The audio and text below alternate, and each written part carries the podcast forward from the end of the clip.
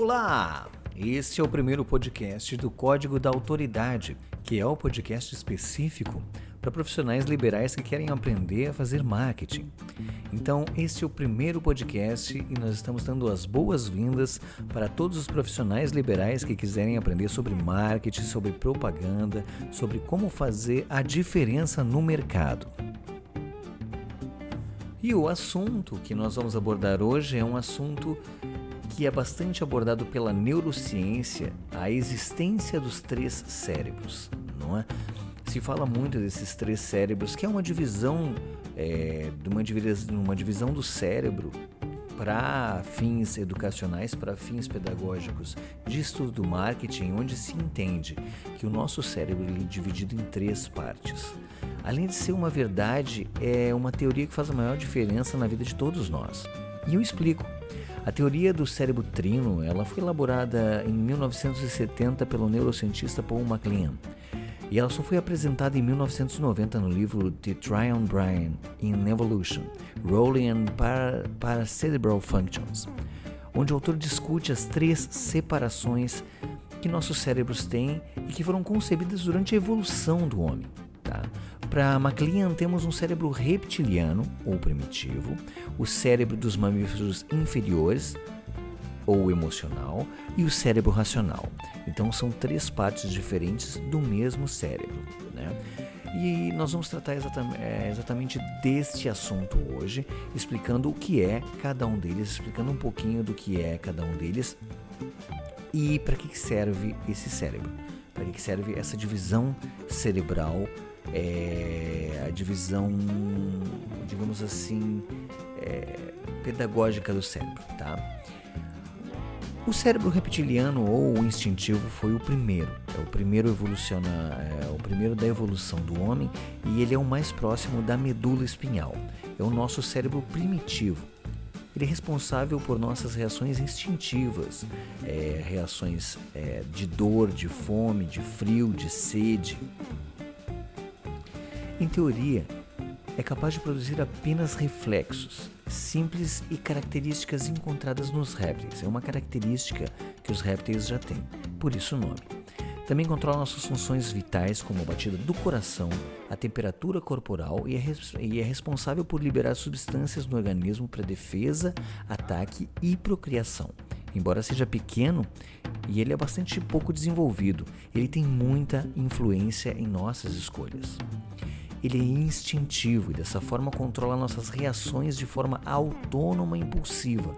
Ele foi projetado para nos defender dos perigos. Ele é o primeiro, é a primeira parte do nosso cérebro. Evolucionalmente, ele foi o primeiro que apareceu. Ele é pequeno e ele fica quase colado na nossa, é, no final da nossa coluna vertebral. Depois nós temos o nosso segundo cérebro, tá? Que é conhecido como cérebro límbico ou emocional. O cérebro emocional é o dos mamíferos, é o que a gente tem como cérebro dos mamíferos inferiores. É o segundo nível funcional do sistema nervoso. Ele conta com é, o núcleo do encéfalo e o telencéfalo, responsável pela motricidade grosseira, pelo diencéfalo, constituído pelo tálamo, hipotálamo e epitálamo. Também pelo giro de símbolo, hipocampo e o para-hipocampo, que, que compreende o sistema límbico. Esses últimos são diretamente ligados às nossas emoções. Digamos que este é o nosso cérebro emocional. O cérebro límbico foi a segunda evolução do nosso sistema cerebral é, controlando diretamente nossas emoções e tendo uma participação bem específica em nossas relações sociais. Ele é considerado o cérebro dos mamíferos porque essa espécie tem a maioria das capacidades ligadas ao sistema límbico. Em sua organização tem a função de traduzir os sentimentos para o cérebro reptiliano. Ele faz uma tradução para esse nosso cérebro mais antigo, esse nosso cérebro mais instintivo, que é o irmão mais velho. E por fim, temos o cérebro racional ou neocórtex, que foi o último a ser desenvolvido. Evolutivamente e é o cérebro racional. Ele compreende o frontal, responsável pelas funções executivas, o parietal, responsável pelas sensações gerais, o temporal, responsáveis, é responsável pela audição e o olfato, o occipital, responsável pela visão, o insular, responsável pelo paladar e a gustação. Além disso, um neocórtex é, nos diferencia dos, dos animais. E segundo o autor da teoria, lá atrás de 1970, por termos esse cérebro, desenvolvemos o pensamento abstrato. E grande parte de nossas invenções é de responsabilidade dele. A nossa, a nossa civilização só existe porque somos dotados de um cérebro com características racionais. Então, quer dizer que este cérebro é exatamente o que nos diferencia dos resta do restante dos animais.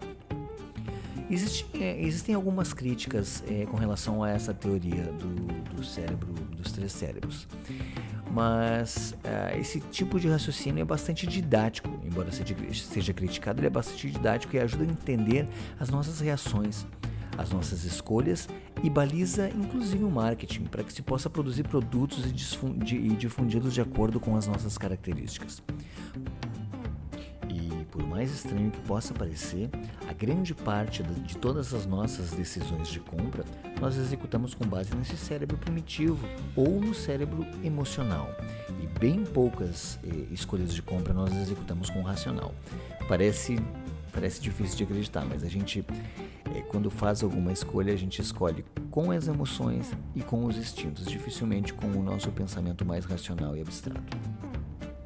Eu vou citar como exemplo, eh, por exemplo, nós estamos no supermercado para buscar apenas um item. Se tivermos fome, temos a possibilidade enorme de comprar bem mais produtos que tínhamos pensado anteriormente.